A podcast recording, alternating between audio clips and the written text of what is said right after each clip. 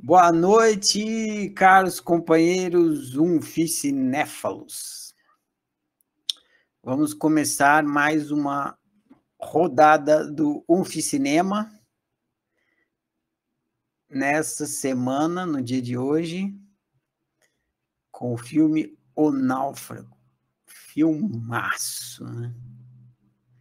Nossa, esse filme cabe em todos os livros, em algum aspecto dele.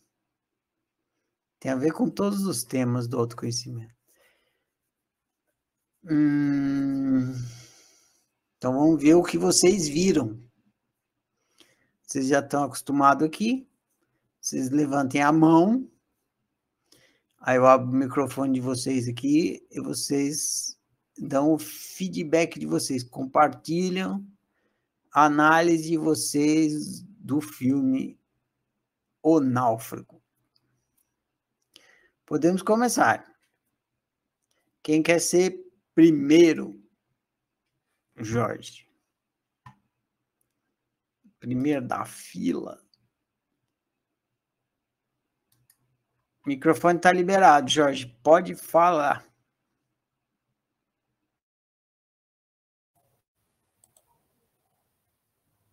Alô, boa noite. Espera aí, Jorge. Eu não estou te ouvindo. Alô? É, mas deve ser aqui. Então, deixa Alô, eu mexer alô. aqui.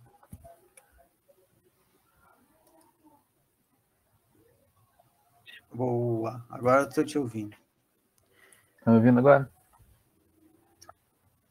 Alô, alô? Estou ouvindo. Era aqui Tá. que eu não estava te ouvindo. Agora eu estou. Sim, beleza. Manda ver. Então tá. É, A primeira coisa que eu percebi, né, logo de cara, acho que é bastante óbvio, e o filme deixa isso bem explícito, é a relação dele com o tempo, né? O trabalho dele é justamente lutar contra o tempo, né? Correr contra o tempo. Eu pensei que é, é uma espécie de altruísmo impositivo com o tempo. E, e o filme faz toda essa reflexão sobre essa correria, né? E a, a questão do- das entregas, da, da tentativa de, da rapidez e tal. E essa coisa da, da, da indústria, né?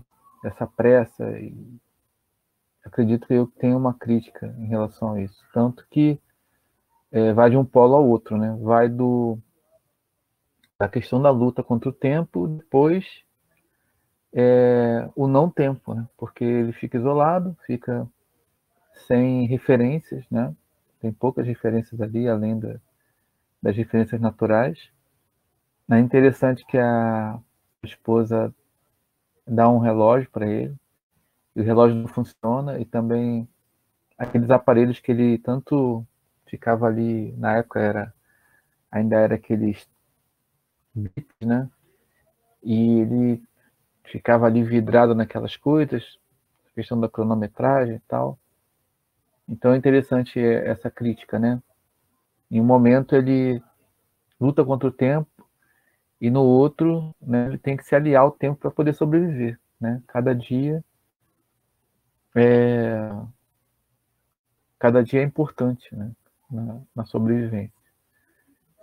E, e isso, né, sem poder é, ficar ali vivendo no agora. É praticamente isso. Ele sai daquela neurose do, do tempo e passa a viver no agora, cada dia tentando sobreviver. Então eu acho que isso tem uma mensagem bem forte assim, né, o tempo todo. Depois tem a relação dele com o Wilson. E aí eu acho que tem a ver muito com o que a gente tem conversado aí nos últimos encontros sobre memórias, sobre projeção das memórias. A gente falou isso da última vez, né? E antropomi, antropomi, não vai sair falar. O antropomorfismo, né? De você colocar, fala. ia falar isso aí, antropomorfismo. Isso aí É mais antropomorfização. É isso. É. Onde a gente É, uma... A gente que é, é, demonstra né, toda essa necessidade que a gente tem de, de, comunica, de se comunicar, né, de, de, de se expressar. E, e, nessa, nessa necessidade, nessa tendência, nessa coisa inerente ao ser humano, ele vai projetando as memórias em tudo que ele encontra. Né? E num caso extremo desse, que ele está sozinho, ele faz um rostinho ali no, na bola, que é interessante porque é a mão dele, né? Que ele machuca a mão aí, imprime ali na, na bola, faz um rostinho e passa a se identificar com aquele rosto. E ali passa a ser um, um companheiro, né? Imaginário, claro, mas que faz com que os dias dele sejam menos angustiantes, menos sofridos. A partir do momento que ele tem com quem conversar, né? Ali ele não tem como fazer um diário, por exemplo Seria uma outra forma, né? Meu querido diário. Seria uma outra forma de poder suportar aqueles dias sozinho. E, e é interessante como a gente faz isso, a gente conversou sobre isso, né? É, faz com plantas, né? Faz com, com bichos, com objetos. A gente passa a se identificar, né? Agora, se isso é bom, se é ruim, eu acho que é outra história, mas que é uma tendência nossa. Né? E ali o filme ele mostra muito bem isso. Tem até um, queria comentar, tem uma série que eu acho bem legal, assim, bem divertida, que chama Umbrella Academy. Tem um, um personagem que ele fica preso no tempo, uma espécie de limbo temporal, e aí ele volta com uma boneca, assim, um, metade de um de um manequim. Ele fica abraçado pelo tempo todo. Eu penso, mas por quê? É porque ela foi minha companheira esse tempo todo que eu fiquei isolado. Então ele tá apaixonado pelo manequim. Eu lembrei do, do Wilson, né?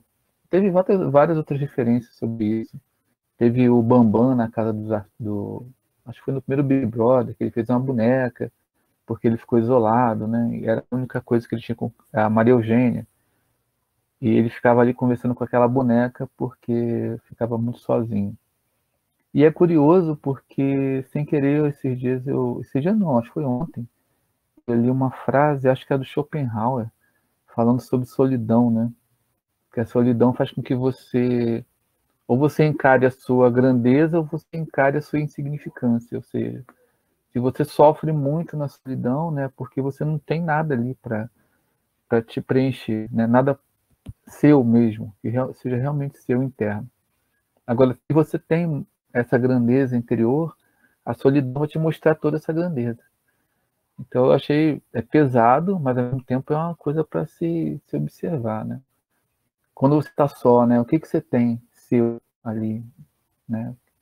É, não dependendo de, de projetar nada, não dependendo de, de qualquer tipo de fuga dessa solidão. Então é uma coisa bem interessante, porque a gente fala assim que a gente nós somos pensadores e filósofos, né, aqui e a gente está acostumado com, com pensar sozinho, mas tem muita gente que não aguenta, né?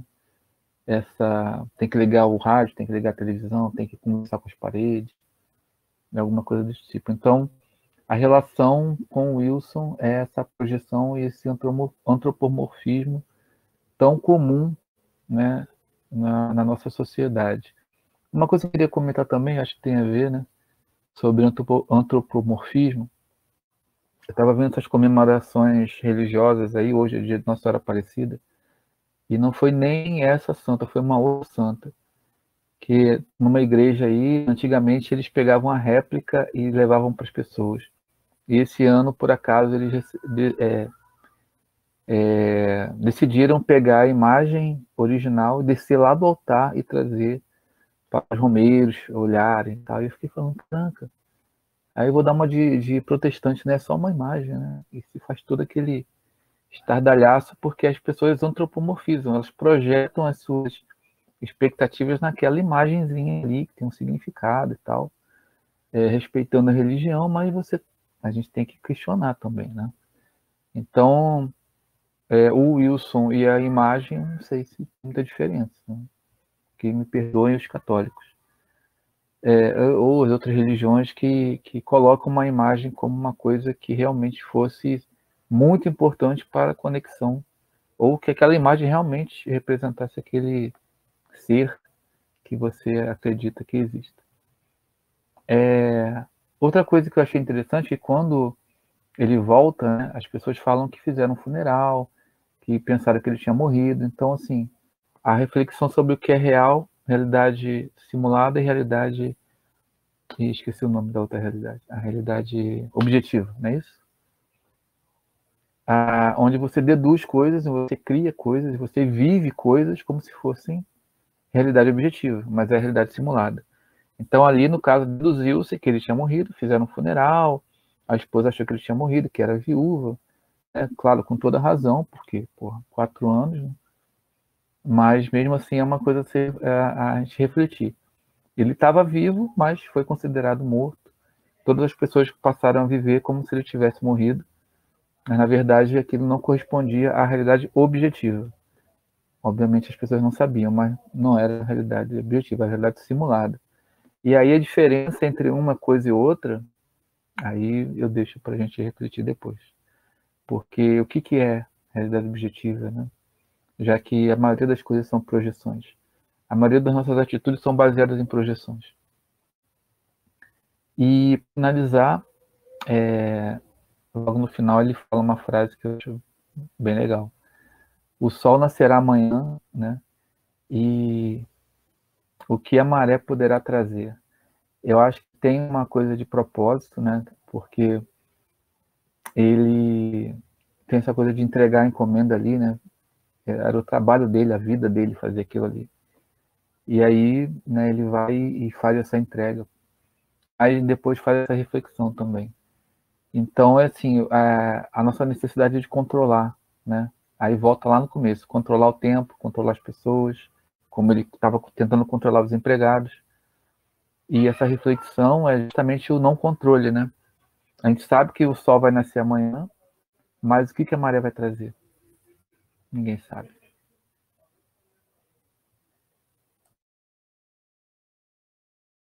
É isso. É isso. Valeu, Jorge. Esse final é ótimo mesmo. Aliás, né? O filme é sensacional, ele é todo amarrado, cara sobra ponta, né? Tudo amarradinho. Roteiro perfeito. Aliás, o Tom Hanks faz uns filmes todo amarrado, né? O Forrest Gump é o Forrest Gump é outro que é todo amarrado, assim, fica sem ponta. Ah, deixa eu falar uma última coisa. Pode falar. Eu achei representativo é, a questão que é, é no início, quando você falou amarrado, né? O início amarra o fim e vice-versa, porque tem aquelas asas, né? Aquelas asas representam como se fosse um anjo da guarda, porque vamos falar sério, né? O cara passou muito perrengue para sobreviver aquilo tudo só com um super anjo da guarda. Eu acho que aquelas asas representam a projeção dele, né? No, na questão da sobrevivência de, e viu naquilo ali, né? Tipo como tanto que ele pinta, né? Na naquela aquela estrutura lá que ele usou para como vela, né, como proteção da cabana da, da jangada, né, e, eu vi, fiquei percebendo isso, a questão das asas, e eu não, eu não tinha me ligado que no início a, tem uma encomenda que chega para o cara lá na, na Rússia, e ele fala que é da mulher dele, e é, é a escultora lá, né, a artista, que faz aqueles trabalhos. E aí tem, é, tem o nome do casal na, na entrada da fazenda e no final só tem o nome dela. Depois eu fui me ligar nisso. Ah, esse lance aí do, de soltar o nome do casal e dela, não tinha percebido, não. Que legal. Tá vendo? Todo amarradinho o filme. Ah, a, vou passar a vez aqui agora para a Valkyria, que tinha levantado primeiro, depois a Vivi, depois você, Luana, tá bom? Então vamos lá. Seu microfone está liberado, Valkyria, pode falar. Tá certo. Boa noite, Ferrari. Boa noite, Unficinéfilos. Eu, esse filme realmente eu tenho que elogiar ele, porque vou te falar, eu acho ele assim o top mesmo. E, e, é um dos filmes assim da Cinema que eu lembro assim de da explicação assim da, da, outra vez que a gente estudou e tudo mas dessa vez eu eu falei mesmo lembrando assim da explicação e tudo eu falei não eu tenho que eu quero ver esse filme eu quero ver qual a percepção que eu tô que eu vou ter dele agora porque é o que mostra também dos meus entendimentos né E assim, eu falaria aqui meia hora desse filme, de tanto que ele tem de ensinamento, mas eu me foquei em três, em três lições assim do filme, e, e eu vou falar dessas três. Né? É, a primeira é a questão aí da, da associação, né, da projeção que a gente faz nos outros e em nós mesmos. O Jack era um homem assim muito escravo, né, do tempo, do relógio. Ele vivia naquela naquela agitação ali do, do fazer, do ser eficiente, né, da utilidade. Inclusive ele deixava coisas que, que realmente eram importantes para ele como tá lá do lado. Para mim, ela, ela era uma namorada, assim, eu tive o entendimento que ela era namorada e não esposa, não sei. Mas, assim, tá do lado da namorada, tá do lado da família no Natal e tudo por conta do trabalho, né? Ele colocava o trabalho, fazer, assim, era um homem, é, mostra ele um homem mundano, né? Um homem que vivia para o fazer, que só olhava para fora. E aí acontece aquele acidente, ele vai para essa ilha, vive lá os quatro anos, sem nenhum conforto, né? Ele vive como um bicho ali, mostra muita dimensão física ali, é, se virando para sobreviver, onde ele não tem nada. em certo momento ele começa então a projetar numa bola, que é o Wilson, uma certa pessoa, né? Ele cria ali baseado no que ele entende ali por amigo e começa a projetar na bola. E assim ele cria também laços emocionais com essa bola. E a bola meio que cria vida.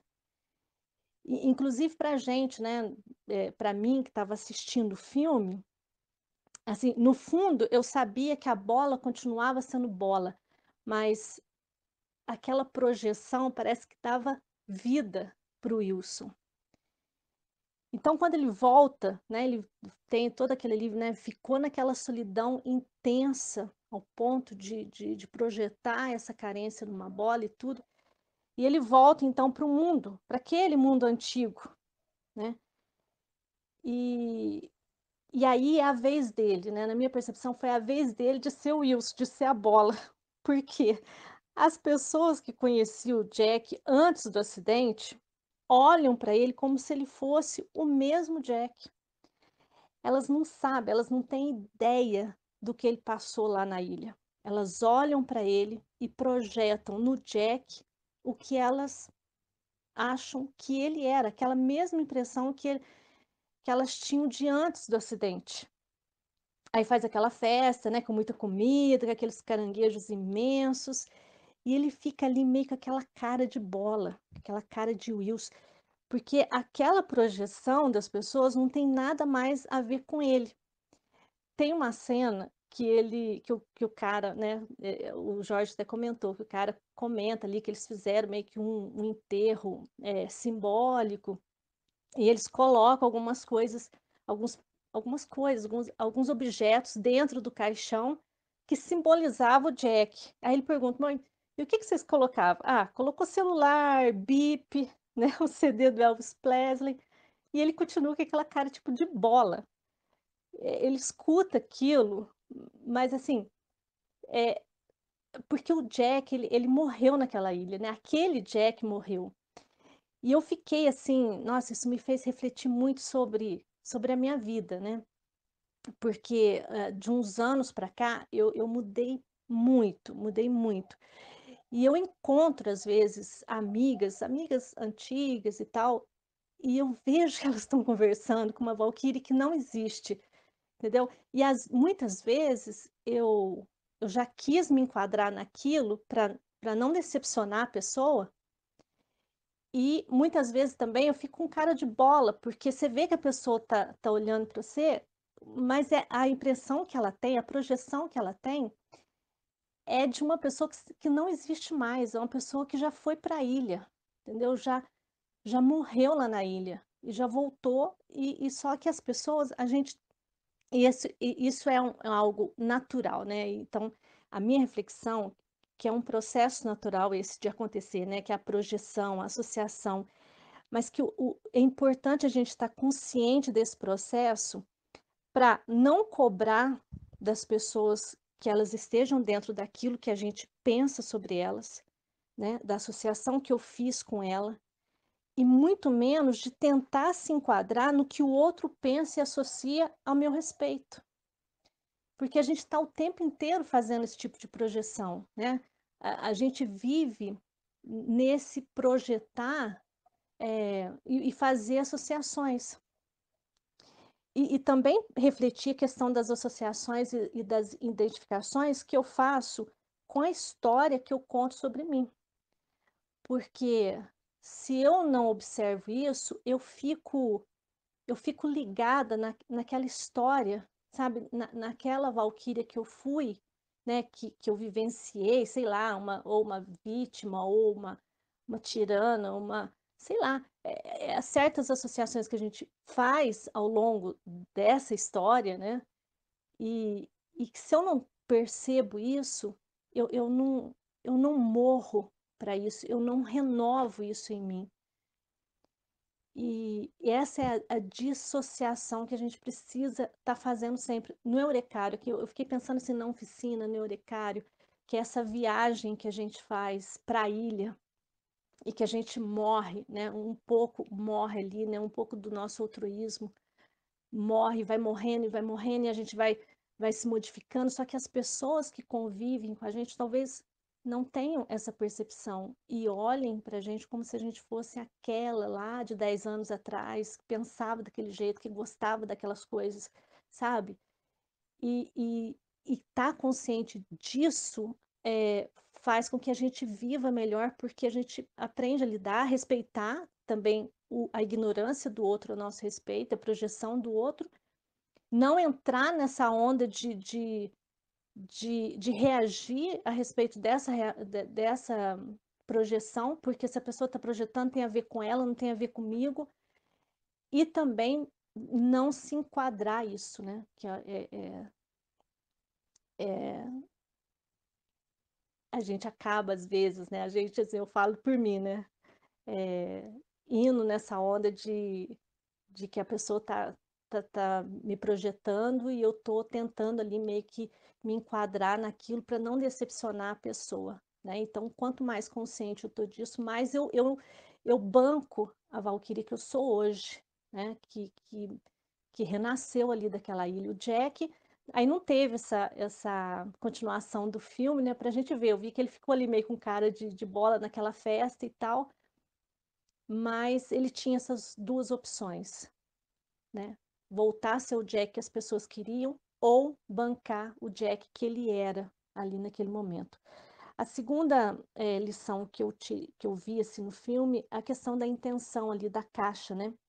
Ele guardou aquele pacote para entregar quando ele saísse da ilha. Olha a força que é a, a intenção, né?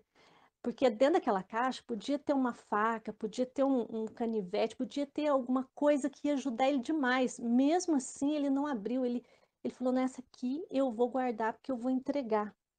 E como o filme fala também dessa questão do, da rendição, né, da, do, da gente não ter controle sobre ah, os acontecimentos aí da democracia, tá nesse mar aí de acontecimentos, então tem uma rendição dele ali, ao mesmo tempo que fala sobre isso, fala dessa questão, porque por mais que eu não tenha controle na democracia, eu tenho a minha influência dentro da minha realidade.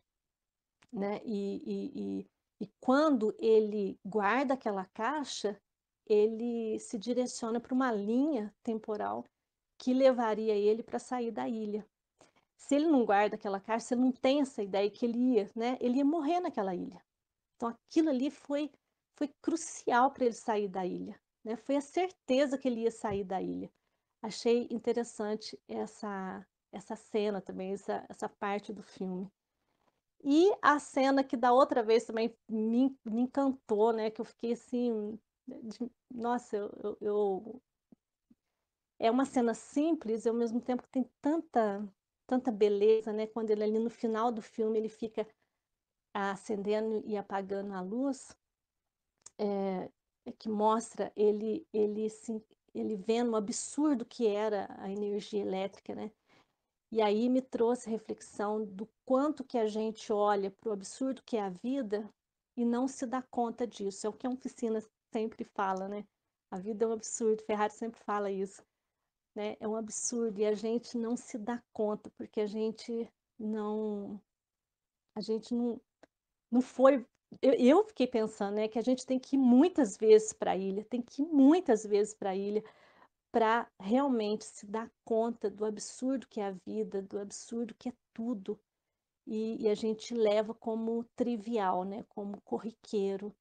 E, e aquela cena no final ali, para mim, é incrível, porque eu começo a observar, sabe? Eu começo a olhar as coisas. Hoje mesmo, eu fiquei observando, assim, passarinho e tudo. Falei, gente, que coisa mais incrível que é, né? E, e no geral, no dia a dia, na correria, né? Escrava desse, dessa, desse tempo, a gente deixa passar despercebido essas coisas que são, realmente, são é, importantes e são inacreditáveis, assim, né? Mas é isso, o filme é muito bom, muito bom mesmo. Filme para assistir várias vezes. Concluiu, Valkyrie? Concluí. Valeu, valeu o compartilhamento. A gente se acostuma, e aí nessa que a gente se acostuma, o absurdo fica normal. É. Triste isso, né? Triste. É, a gente per perde a graça da coisa. Ah, e aí a gente, o, o grande problema disso é que a gente se acostuma que o, o como é que é a palavra? O ordinário é extraordinário. A gente é. se acostuma, a gente não vê mais isso. E aí a gente começa a buscar o extraordinário. E não percebe que o ordinário já é extraordinário. É. Muito bem. Vamos ao próximo aqui, que é a dona Vivi. Vivi, seu microfone está liberado. Só você clicar e falar.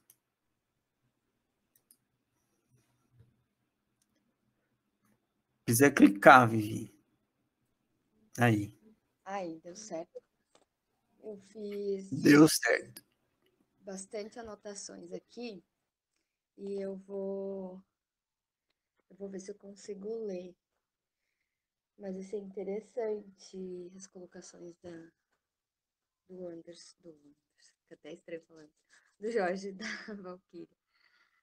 Mas, enfim, o que ficou para mim desse filme foi a palavra resiliência. Estava dando uma analisada aqui mais sobre isso, né? Que é a capacidade de se recobrar facilmente, no caso dele não foi tão facilmente, né? Mas, enfim, se adaptou a uma sorte ou às mudanças. E ele ficou quatro anos lá, isolado, né? Deixa eu ver se eu consigo ler aqui. Tá bom. Fecha por favor. Obrigada. Aí, eu anotei aqui, ó, que tipo, a questão do tempo, né, dele tá sempre controlando, o Jorge, eu vou querer pontuar isso também, ele era mega ansioso, porque ele queria dar conta de muitas coisas, até durante o jantar lá com a família, que foi onde ele optou por entrar no avião, mas ele já estava lá jantando ansioso, que tinha coisas para fazer. E lá na ilha mesmo também, ele achou um jeito, né, de controlar as coisas com anotando lá a questão da posição do sol, tudo. Achei interessante, ele se virou, ele usou muita criatividade dele para se virar lá. E também a questão da noção do vento, né? Que ele só decidiu sair depois que o vento virou lá, que ele teve a ideia. Quando apareceu aquela tampa, acho que tipo uma porta, né? Ele já pensou na hora, tipo, nossa, criatividade é tudo, a questão de sobrevivência. E a questão dos pacotes também, que eles estavam, o pacote era a esperança dele, depois de tanto tempo, tanto tempo, ele não abriu. E, e eu fiquei curiosa para saber o que tinha no pacote. e ele não abriu. Eu não lembrava que desse, detalhe agora assistindo o filme de novo, eu prestei atenção na questão do pacote, a importância da esperança dele lá. E meio que foi um impulso, né? Ele sair da ilha, além de, de ver, querer reencontrar a namorada dele. O pacote era um impulso que motivava ele a sair de lá. Outra coisa que me marcou também foi quando ele conseguiu fazer o fogo, que ele olhou pro Wilson com uma cara de que conseguiu se superar. E tinha alguém olhando para ele. Tipo, era o Wilson, mas ele olhou com uma cara assim, tipo, consegui me superar. Eu achei engraçado até. E deixa eu ver o que mais ali. Ah, ah quando foi para ele sair da ilha, eu percebi como ele se emocionou. Tipo, meu, ele tava lá numa vida filha da puta, né? Até ele se acostumar. Nossa, depois ele ficou craque lá em em caçar lá os peixes tal, que no início, nossa, ele não sabia se virar com nada. E depois ele tava craque, ele ca caçava de primeira. E daí depois, tipo, mesmo passando um trabalho danado, quando foi o momento de, de sair da ilha, ele se emocionou quando ele viu que não tinha mais volta, né? Quando ele passou pela, pelas ondas lá. Então, até isso, tipo, mesmo todo o trabalhão que ele teve, quando foi para sair, ele ainda sentiu, porque era a vida que ele já tinha se acostumado. Ele ficou quatro anos lá, então, naquela rotina. Achei interessante isso também. E ele chegando lá, né, na, acho que estava no hotel, teve aquela festa, que ele viu as comidas lá na, na, na mesa, que ele pega, ah, eu não lembro que fruto do mar que era aquele, mas enfim, era um pedaço lá de uma perna de alguma coisa, e ele jogou, tipo, como quem diz, já tô cheio disso, de só comer isso, né? E quando ele pega e fica brincando com o isqueiro, brincando não, tipo, acendendo, apagando, tipo, como, como quem diz, a facilidade disso e como foi punk para ele quando ele teve que inventar o fogo lá na ilha e depois ali nossa, só apertando já, já tinha o fogo ali disponível. E aí agora eu vou dar um meu pitaco. que eu digo, eu acho que ele deveria ter insistido mais e não, daí com certeza seria outro final, né? Em voltar com a noiva dele, porque ai, foi lindo de ver quando eles se reencontraram. E ela meio que ela só decidiu seguir a vida dela quando ela viu realmente que não tinha mais como ela também, mas ela ainda tinha, acho que como ela não tinha visto o corpo dele, acho que era isso que manteve a esperança dela de que ele ainda estava vivo. Eu achei interessante ele quando ela falou. E, nossa, de repente ele voltar e tá, tá tudo diferente. Punk, punk. Ele foi, estava de um jeito e a hora que voltou, de totalmente diferente, né? E no final, eu achei interessante também que meio que ele sentiu com o coração ali, quando ele para e fica assim, para que lado que eu vou. Eu achei legal, porque ele, não sei, eu senti assim que ele ficou esperando o coração dele falar para que, que caminho que ele ia seguir. E sentindo o vento, não sei por que, me veio isso na cabeça, mas a hora que eu tava assistindo eu pensei nisso. Eu disse, acho que era isso que ele tava pensando. Não sei, né? Só perguntando para ele. Mas na minha cabeça foi isso que eu pensei. E é isso. Valeu, Vivi. Grato pelo compartilhamento. É... Vamos à próxima aqui, compartilhadora Luana. Seu microfone está liberado, Luana. Pode falar. Esqueceu o que ia falar? Eu, eu esqueci o que eu ia falar. Filme de é... esquecer é outro. Esse não é de esquecer. Essa piada não cola. É que eu fiquei tentando aumentar o áudio e me distrair. Respira aí, pensa. Ai, ai. É, você consegue me ouvir bem? Porque eu tô de fone hoje. Eu tô te ouvindo muito bem. Então tá bom. É, esse filme é antigo e eu confesso que eu não cheguei a revê-lo para estar tá aqui hoje. E num primeiro momento eu não ia nem falar. E tá tendo batalha de festa de vizinho e tá uma, um barulho absurdo. Mas é, algumas coisas foram faladas pelos é, colegas anteriores, pelo Anderson e pela Valkyria, que aí foi que me deu vontade de conversar. E a primeira coisa é, do que eu lembro do filme lá de milhões de anos atrás, numa outra era onde eu assisti o filme, foi a questão do Wilson, da, da, do Wilson e da personificação, eu chamava personificação, mas agora eu aprendi pelo Anderson que é antropomorfização. É,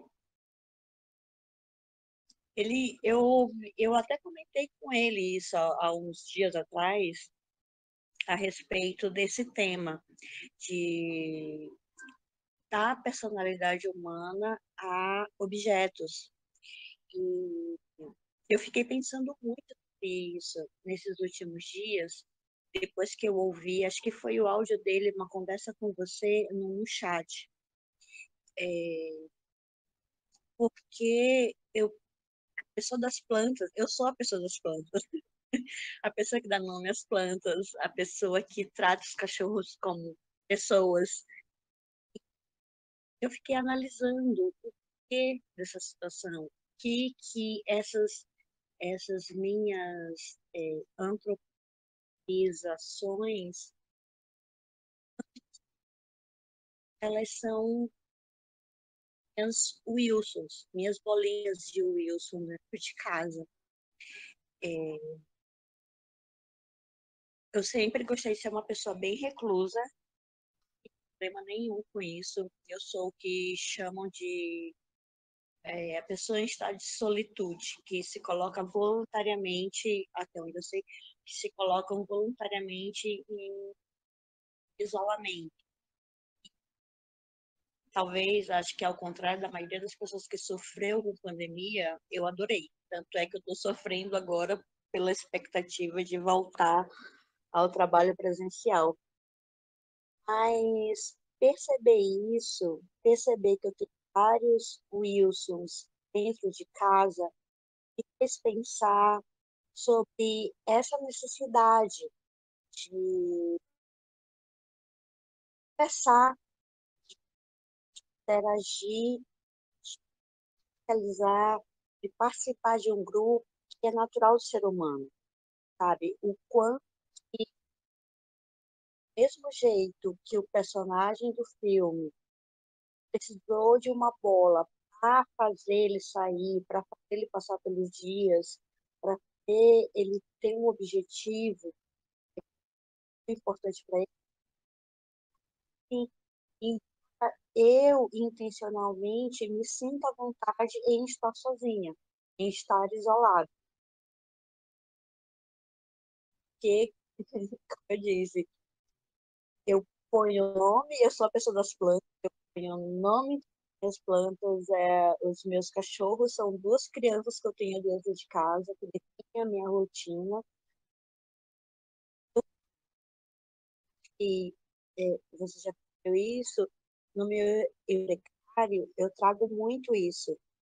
Tem um amigo imaginário que eu converso sempre, assim, é já conversei isso com a Vivi e mais assim mas é, isso sempre foi muito isso sempre foi muito maravilhoso. Tenho nada contra isso. Mas lembrar do filme e lembrar desse um chat trazido dessa dessa observação trazida pelo Anderson esse um chat e trazida agora de novo pelo filme tem me feito muito refletir.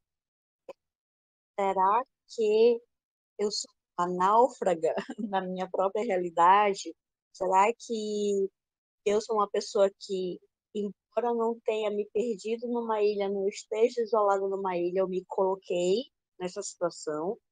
É, pandemia, tratamento e todo o resto. É, o quanto a necessidade lá muito afetada no meu íntimo de compartilhar, sabe? Eu, eu, eu brinquei que eu, eu a pessoa, a, a, a, do free talk. Converso com todo mundo, dou dia para todo mundo e quero fazer amizade com todo mundo sempre. Quer assistir o filme, mas essa imagem do Wilson lá atrás já foi uma coisa que ficou muito vivaz em mim. Ela foi trazida agora sob essa perspectiva. O que que isso tem? Sabe? Você gosta realmente de estar isolada? Você gosta realmente de estar sozinho? É, é, então, é, essa foi a primeira coisa. O comentário da Valkyria, achei interessante, é, do final que ela falou, vai se acostumando com coisas, muitas coisas, gente não dá atenção pro ordinário, e a gente torna o ordinário extraordinário. É engraçado, assim. Não, primeira, é, a primeira coisa que ela falou que me chamou atenção a gente se transforma e pessoas que nos conheciam antes não são mais com o que a gente é hoje, assim. Há exatamente, acho que uma meia hora, uns 40 minutos atrás, pensando exatamente isso. Que um colega foi em contato e a vinda aqui em São Paulo e quer me visitar, e eu fiquei pensando, tenho mais nada a ver com essa pessoa.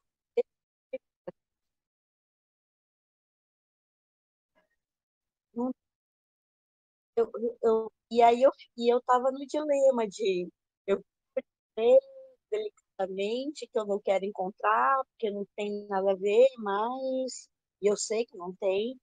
É, eu vou me forçar a me encaixar nessa, nessa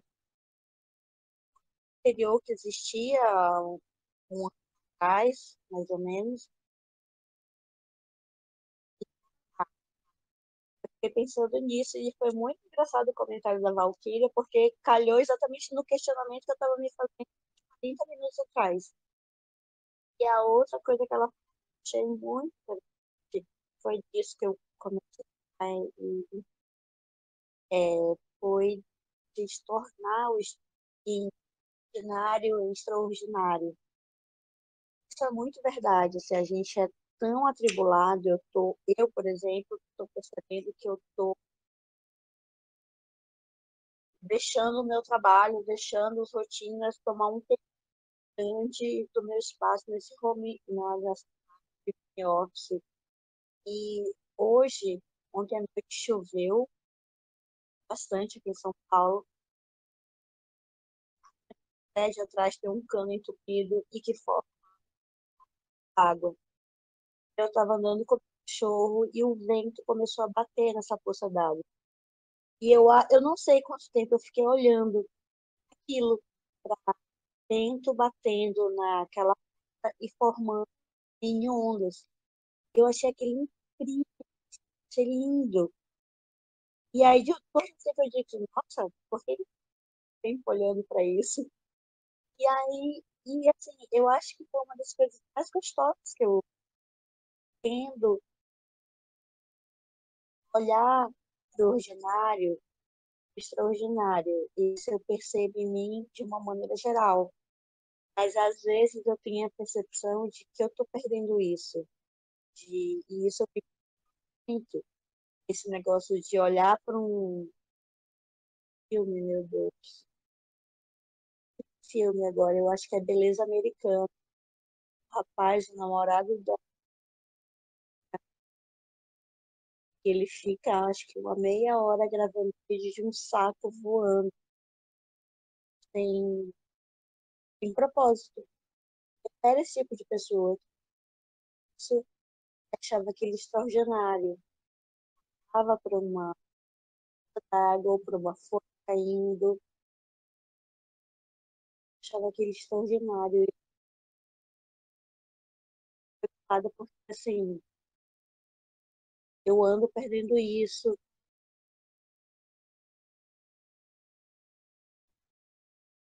Eu não sei, e, e eu tenho pensado muito essa questão das vozes na minha cabeça, do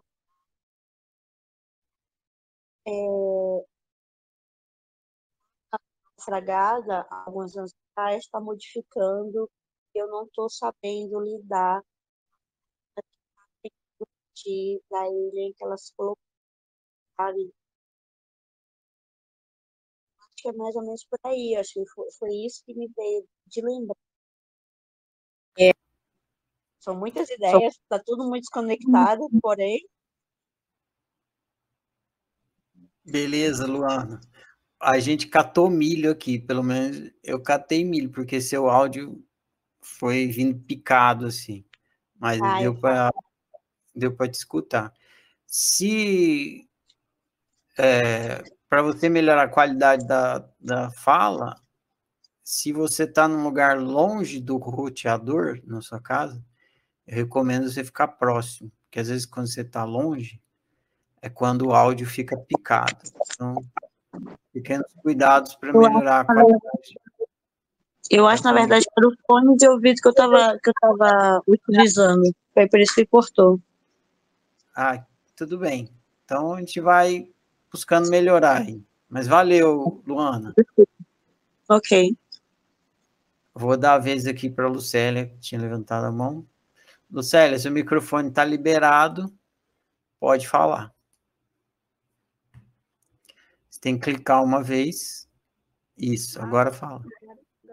Oi, gente, tudo bom? É...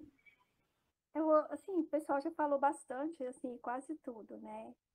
Aí tem dois pontos que no filme Assim, a primeira coisa que o filme, para mim, é uma coisa assim de como lidar com a diversidade. E o ser humano, ele, quando está na zona de conforto, a diversidade é um tormento. Mas quando a diversidade chega, a diversidade é o quê? É aquilo que eu não gostaria que acontecesse. E nem sempre é, é, o meu desejo ele é que as coisas que eu quero aconteçam. Então, o, o personagem principal lá, o Chuck, ele acreditar, ele queria que tudo corresse exatamente dentro do cronômetro dele. E daí ele foi pego por uma grande adversidade, foi parar numa ilha sozinho. E ele lidou com ela. Eu acho que isso que é legal. É, eu nunca caí de avião e nunca fui parar numa ilha sozinha, mas eu já passei por adversidades e eu sobrevivi. Então, quando, hoje em dia, eu lido melhor com isso, porque eu penso assim: se eu lidei aquela vez, pode ser que eu vou lidar de novo e vou conseguir sair. E não é fácil, quando está dentro da adversidade, lidar com o que acontece ali dentro, né? com aquilo que é desagradável. Então, o filme ele é uma ele mostra isso, né? Essa coisa do, do, do ser humano. Hoje, nesse momento, enquanto a gente está conversando aqui, quantos milhares e milhões, talvez bilhões de pessoas estão dentro de situações assim inimagináveis, né? E, e, e lutando e tentando sobreviver. E ele vai se adaptando na ilha, ele vai criando as ferramentas dele, ele vai sobrevivendo, né? Só que é, quando ele pega a caixa que, que vocês mencionaram aí, ele olha, ele abre todas. Quando ele pega a caixa e olha para ela, ele vê algumas asas. E é como se aquilo ali, asa geralmente, assim, eu não sei o que passou na cabeça dele, aí teria que ser só quem escreveu para falar. Mas asas dá assim, a impressão de liberdade, né? E talvez aquelas asas repre representaram para ele ali liberdade. Para mim, representou isso. E é como se com elas ele pudesse voar dali e de, da, da situação que ele estava vivendo. E também eu fiquei pensando que aquela caixa foi como se fosse assim: eu sou um, um funcionário comprometido e eu vou abrir todas, mas eu, essa eu vou deixar para entregar. Para poder cumprir o meu trabalho e a minha missão. E também ficou como se fosse uma âncora segurando ele, para ele não desistir. E ele ficou, e, e, eu achei muito interessante que ele conseguiu sair da, da ilha com a caixa, o relógio e o Wilson. E ele perdeu o Wilson. E ele ficou sozinho, né? Ele ficou com, com o relógio, com a foto da namorada e com a caixa que ele precisava entregar. Mesmo porque, naquele momento que o Wilson vai embora, a, a missão do Wilson tinha terminado. Ele não precisava mais do Wilson. Porque o Wilson foi para ele na ilha. O Wilson foi a âncora dele na ilha. A partir do momento que ele começou a conversar com ele e ter um amigo. E ele personificou o Wilson. E aí eu achei bonito esse momento que ele olha para a caixa e vê as asas, e é como se ele tivesse ancorado a, a, a, certeza que ele ia sair dali e ia entregar aquele pacote. Então, é como se ele tivesse um compromisso de entregar o pacote, que era exatamente a profissão dele. E aí ele lutou, lutou e, e, e enfrentou todas as dificuldades e os demônios que apareceram para ele. E quando ele entra no mar, depois que ele já venceu a arrebentação lá e perdeu o Wilson, e aí ele estava é, à deriva, né? Aí ele deita, não, aí ele senta na beirada do. O cara enfrentou até uma baleia que passou em volta dele, ele olhou no olho da baleia. Eu pensei, oh, muito surreal, né? Tem hora na vida da gente que a baleia passa em volta, a gente olha no olho dela e pensa assim, tô fodida, é agora que, que tudo vai pro, pro beleléu, né? E aí a baleia passa e ela não bate a cauda e nem derruba ele, né? E e aí, na, na hora que, que ele venceu tudo, aparentemente, ele senta na beira do, da, da jangada dele, ele pega os dois remos, abre as mãos e deixa o remo embora. Na hora eu pensei, por que, que ele deixou o remo embora? Como é que ele vai remar? Ele está desistindo. E foi exatamente isso. Foi a hora que ele desistiu. Foi a hora que ele entendeu que, que, que tem hora que é hora de desistir né? E ele se entregou. E, mas ele já tinha aprendido a providência que, que é que a vida é. E, e, isso aí é uma coisa extraordinária que eu, que eu ainda penso assim, gente, por que, que eu ainda não me entrego, né? Porque a vida, a, a, a democracia, a, essa coisa toda que a gente está aí no meio dela, ela é providencial. Mas aparentemente ela, ela pode a gente. Então, é uma coisa assim, ao mesmo tempo que ela me fode, ela é providencial. Então, na hora que ele larga os remos, gente, ah, aquilo ali, sabe?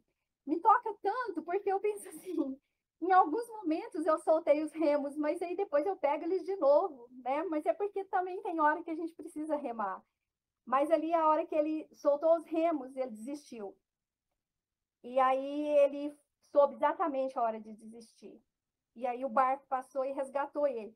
Podia ser que ele não ia ser resgatado, mas ele foi. E aí, isso aí é uma, uma mensagem muito bonita. Eu lembrei muito também do filme, é, é Pi, né? Que o menino vai para o mar e, e que, que o, o, tudo, o barco dele acaba e ele vive aquela vida lá e ele vive duas histórias, né? Que ninguém sabe se foi é, qual das duas, que ele transformou o, as pessoas em animais. Então, assim, esse filme tem, tem um paralelo com o Náufrago, que é um filme belíssimo também. E, e, é isso que, eu, que mais me tocou nesse filme, e assim, para mim, essa é a cena magistral, quando ele senta na beira do barco, abre as duas mãos, deixa os remos embora e desiste. Ele desistiu ali. E é muito bonito, é tocante, é emocionante e é assim, é a hora da grandeza mesmo. É isso aí só que eu queria compartilhar com vocês. Valeu, Lucélia, grato pelo compartilhamento. Paulinho da Viola diria assim: Não sou eu quem me navega, quem me navega é o mar. Vamos lá. Quem mais quer compartilhar?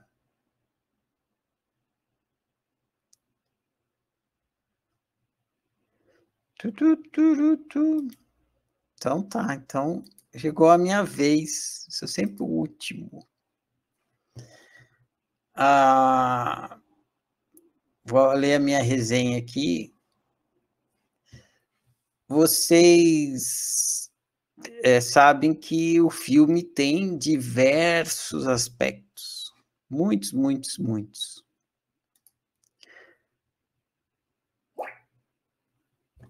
Pode analisar de diversas maneiras. É, em geral, eu acho, eu acho que eu uso esse filme aqui para o livro Amor Fácil, Difícil e Impossível. Que não é o caso da resenha que eu fiz aqui hoje. Quer falar, Vivi? Vou abrir para você aqui. Pode falar. Ah, eu quero. É que eu, quero. É que eu lembrei ah, daquela parte que ele tentou, teve uma hora lá que ele tentou se matar e de tão ansioso que ele era, que ele já previu, ele sempre estava prevendo que poderia acontecer, que ele chegou a fazer o boneco lá, né, com troncos e tal, e jogou. Aí eu disse, nossa, imagina, né, ficar todo esse tempo ali, lógico, uma hora ia dar uma doideira, ele ia tentar se matar. Mas mesmo assim ele ainda testou para ver se ia conseguir. Então, só mais essa observação aí que me veio agora. É. É, ele ficou com medo de não de falhar, né? Pior é se ele não morresse, ele cai lá, se estrumbica tudo e não morre. É isso ele queria prever se ia dar certo. Aí foi. Uhum. É. Não sei se vocês notaram, a Lucélia observou que ele atravessou as diversidades, mas logo no começo do filme, quando ele está indo para jantar, eu acho que é perto ali, no comecinho, quando ele está indo para jantar com a namorada, é, a câmera vem assim e passa, dá um, mostra o ambiente e mostra umas fotografias. E ela, a câmera passa lentamente assim pelas fotografias e dá para perceber que ele foi marinheiro. Mostra lá, não sei se é marinheiro, acho que é marinheiro. O que justifica ele saber dar os nós, fazer a jangada, tudo aquilo, porque uma pessoa uma pessoa normal não ia saber fazer uma jangada, né? E ele ainda fazia muito bem, fez muito bem feito, amarrou, sabia quantos metros de, de de barbante precisava e tal, sabia fazer os nós. Então o filme dá essa é mais uma ponta amarrada. Ele era uma pessoa que manjava de fazer coisas desse tipo assim. É um prêmio por velejar, é que o Jorge falou, tá vendo? Ele era velejador, assim, algo assim. A câmera mostra isso. Assim. Bom, voltando ao filme aqui, a análise. É, então, o filme tem muitos aspectos. Vocês abordaram vários aí, eu vou abordar um, e o que eu abordei, vocês abordaram também. Eu escolhi esse filme nessa sequência que a gente está vindo, por conta que a gente está estudando a memória. A gente começou a ver filmes sobre memória porque a gente tá, tava lá fazendo linha do tempo. Aí a gente foi, enquanto estava fazendo linha do tempo, vendo os filmes da memória. Aí terminou a linha do tempo, a gente entrou no, no Diário da Consciência, que também está mexendo com memória. Então, eu continuo selecionando filmes que têm a ver com a memória. E memória e imaginação é assim, né? Sem memória não tem imaginação. Imaginação é a memória projetada. Então, eu vou falar hoje da imaginação. A resenha, a minha resenha tem o título de Ilha da Imaginação causa que ele está na ilha, então eu chamei de Ilha da Imaginação. Então vou ler agora. Ilha da Imaginação, resenha autocientífica do filme O Náufrago. Você arriscaria sua vida para salvar alguém que você ama? Você arriscaria sua vida para salvar seus pais, seus irmãos, sua esposa, seu marido, seus filhos? Suponho que sim. Mas você arriscaria sua vida para salvar uma bola de vôlei? Chuck Noland, interessante que o nome dele é Chuck Noland, N-O-L-A-N-D, que é Noland, que se dividir a palavra dá no land, nenhuma terra. Chuck sem terra é o nome dele. Chuck Noland, o protagonista do filme O Náufrago, arrisca sua vida para salvar uma bola de vôlei. E por quê? Porque a bola de vôlei não é uma bola de vôlei. É o Wilson. Para suportar a solidão de viver sozinho em uma ilha, Chuck usa a imaginação e transforma uma bola de vôlei em uma pessoa. Loucura? Delírio? Estranho? Nada disso. Super normal. Vai dizer que você nunca fez isso brincando de boneca. Então, Chuck fez a mesma coisa com uma bola de vôlei. Qual a diferença?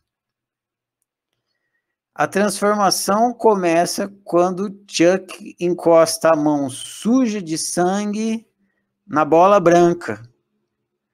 O sangue funciona como tinta e estampa uma espécie de rosto na bola. A partir daí, a bola de vôlei desaparece e surge o Wilson, tão humano e querido que em certo momento do filme, Chuck arrisca sua vida para salvá-lo, como se uma bola de vôlei pudesse morrer afogada. Bolas de vôlei não podem se afogar nem morrer. Mas Chuck não está mais enxergando a realidade física. Está enxergando sua imaginação loucura, delírio, estranho, nada disso. Super normal. Vai dizer que você nunca deu comida para sua boneca acreditando que ela estava com fome. Ou colocou blusa acreditando que ela estava passando frio. Chuck faz a mesma coisa com uma bola de vôlei. Qual é a diferença? Você pode estar pensando, você pode estar pensando, eu brinquei de boneca quando era criança. Hoje em dia eu sou adulto, maduro, experiente, não confundo mais realidade com imaginação. Tem certeza? Você não interage com os outros supondo que os outros possuem os mesmos valores, gostos, interesses e crenças que você? Então, qual é a diferença? Não tem nenhuma diferença. Você cresceu, virou adulto, mas continua brincando de boneca. A única diferença é que as bonecas atuais, nas quais você projeta sua imaginação, têm vontade própria e não correspondem às suas expectativas. E para piorar, os outros fazem o mesmo com você. Resultado: não há relacionamento de fato. Para ver relacionamento entre dois seres humanos, é necessário dois seres humanos. Não há relacionamento quando você acredita que o outro é sua projeção imaginária sobre ele. Não tem diálogo real. Só tem monólogo disfarçado de diálogo. Chuck ama Wilson porque o Wilson é ele mesmo, projetado em uma bola. Se o Wilson fosse uma pessoa de verdade, com vontade, valores e crenças próprias, talvez o relacionamento deles não durasse nem um minuto. O filme é ótimo em vários aspectos. Nessa resenha, estou destacando o aspecto do relacionamento imaginário do Chuck com Wilson.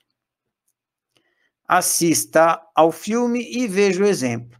Depois, decida se quer continuar ilhado em sua imaginação ou quer sair da ilha e se relacionar com outro de verdade. Se quiser sair da ilha, comece ficando consciente de que você está na ilha. E boa prática. Tcharará, fim da minha resenha. Então é isso, gente. Depois vocês vão poder ler que eu vou postar ela. Ela está tratando isso aí da gente projetar a imaginação. Semana passada eu falei em projeção da memória. Hoje eu estou falando em projeção da imaginação. É a mesma coisa. Sem memória, você não ia conseguir imaginar e projetar a memória. Mas é muito importante.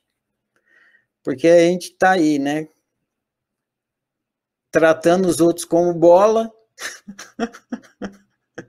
projetando nossa imaginação neles, e os outros fazendo a mesma coisa, né? Eles olham para a gente e não vê a gente. Eles estão vendo o Wilson, a bola, seja lá o que eles estão projetando na gente. Então é muito importante a gente ficar consciente para boa convivência, né? para ter um relacionamento de verdade, para não fazer isso com o outro e perceber quando o outro está fazendo e não cair nessa armadilha. Então tá, é bom demais mais um, uma super conversa aqui, adorei. Chegamos com 20, saímos com 200. É, prossigamos. Amanhã eu posto essa resenha. Vou pensar em alguma prática para a gente fazer aqui no grupo do cinema. E vamos para um próximo filme, para a próxima semana. Agradeço a, o compartilhamento de todos, a presença de todos e desejo a todos uma boa noite. Tchau, gente. Boa noite para nós tudo.